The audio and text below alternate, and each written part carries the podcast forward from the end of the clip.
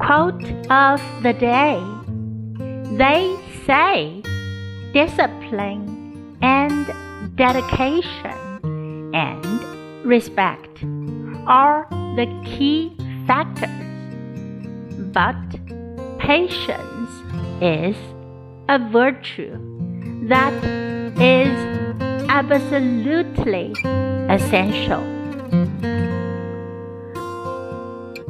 by Ria Ramnarine。